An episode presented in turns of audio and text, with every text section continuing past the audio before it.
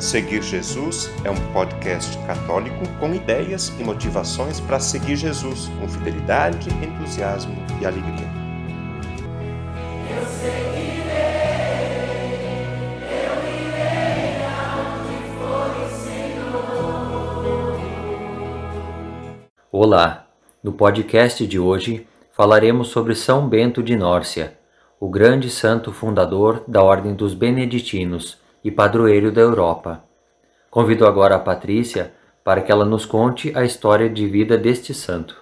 Nascido em 480 depois de Cristo em Nórcia, na Itália, Bento viveu na época em que o Império Romano estava em decadência.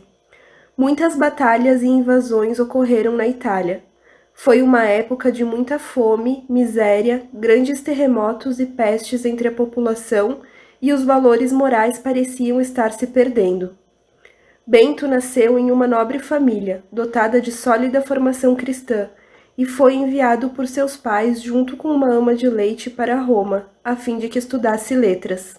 Com a decadência moral e espiritual, e vendo que muitos se enredavam pelo caminho dos vícios nesse contexto da época, ele decidiu abandonar os estudos e se retirou para as montanhas da Úmbria, para se dedicar à vida de oração, meditação e exercícios espirituais. Passou então a viver em uma gruta de difícil acesso no Monte Subíaco, onde ficou três anos em isolamento. Lá ele era orientado por um monge sábio chamado Romano, que o alimentava através de um cesto pendurado por uma corda. Descoberto depois por pastores que ficaram espantados com a sua santidade, Bento passou a receber muitas visitas que procuravam seus conselhos e pediam orações.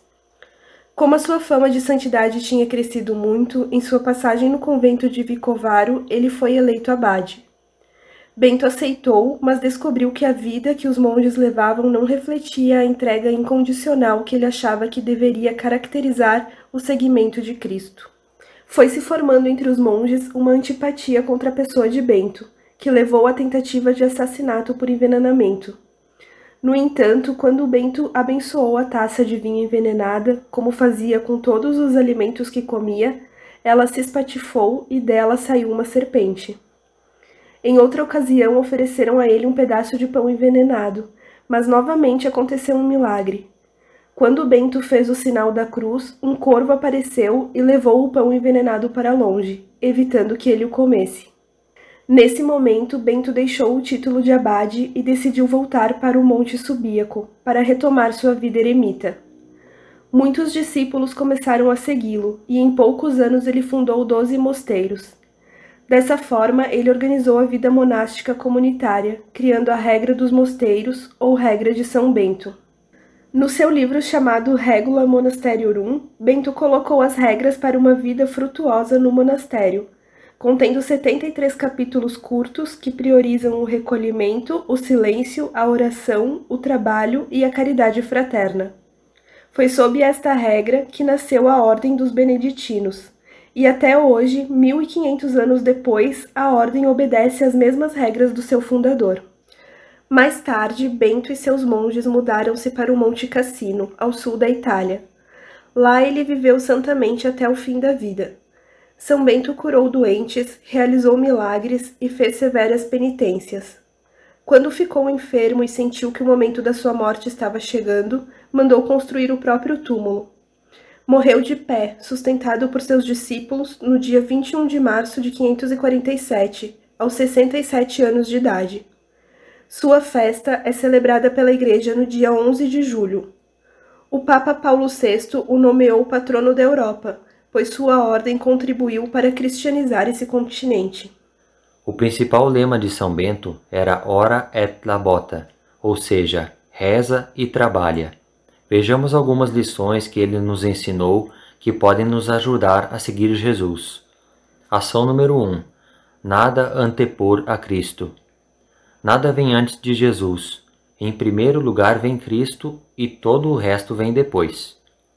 Ação número 2: Estabilidade. Ao nos comprometermos com nossa família na vida cristã, estamos criando uma estabilidade, uma aliança semelhante à dos monges de São Bento. Ação número 3: Trabalhar. Para São Bento, a oração não será frutuosa se não houver uma purificação vinda através de um trabalho humilde. O trabalho mortifica nossas paixões e nosso orgulho, nos ajudando a enxergar Deus nas pequenas coisas do dia a dia. No parágrafo 31 da exortação apostólica Gaudete et Exultate, o Papa Francisco nos exorta sobre a atividade que santifica. Vejamos. Precisamos de um espírito de santidade que impregne tanto a solidão como o serviço, tanto a intimidade como a tarefa evangelizadora, para que cada instante seja expressão de amor doado sob o olhar do Senhor. Dessa forma, todos os momentos serão degraus no nosso caminho de santificação. Para encerrar, vamos rezar a oração de entrega a São Bento.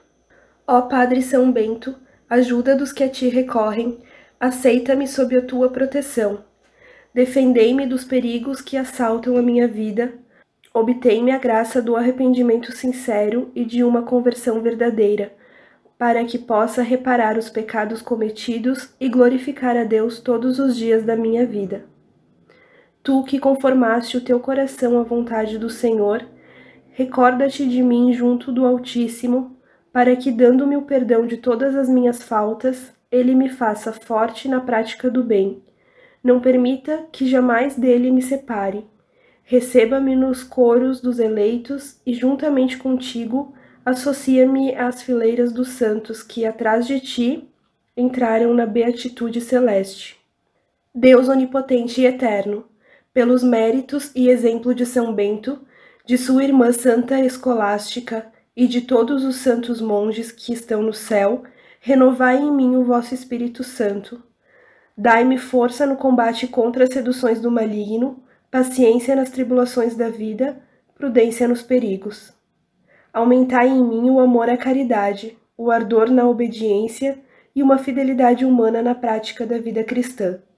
Confrontado pelo vosso auxílio e pela caridade de todos, possa eu vos servir com alegria e chegar vitorioso à pátria celeste, morada de todos os santos. Por nosso Senhor Jesus Cristo, vosso Filho, na unidade do Espírito Santo. Amém. Obrigado e até o próximo episódio sobre a vida dos santos.